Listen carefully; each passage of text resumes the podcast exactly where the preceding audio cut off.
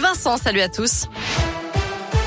À la une, le chef de l'État dans la région aujourd'hui. Emmanuel Macron a passé la journée dans la Loire. Le président de la République a notamment visité une entreprise de robotique à Saint-Etienne pour évoquer son plan France 2030. Un plan qui consacrera 800 millions d'euros au secteur de la robotique, dont la moitié pour la fabrication des robots qui intègrent de l'intelligence artificielle. Une alerte lancée tôt ce matin à Valserone pour une femme qui menaçait de mettre fin à ses jours. Un important dispositif de recherche a été mis en place. La jeune femme de 34 ans venait de partir de chez elle avec des propos suicidaires.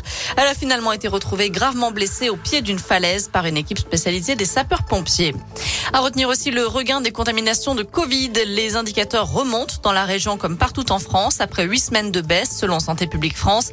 Le taux d'incidence augmente de 8%, le nombre de passages aux urgences de 6%.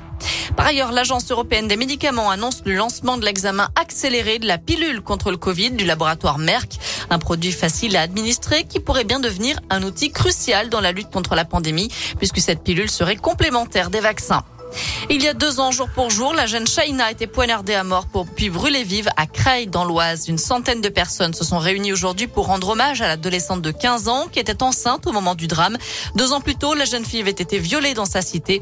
Depuis, ses proches ont créé une association pour lutter contre les violences faites aux femmes.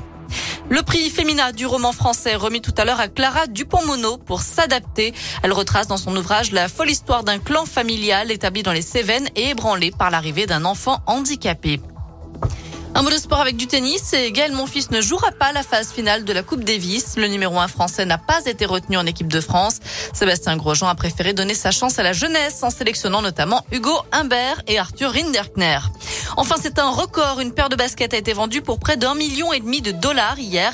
Elle avait été portée par la superstar de la NBA, Michael Jordan, au début de sa carrière. Merci beaucoup Noémie.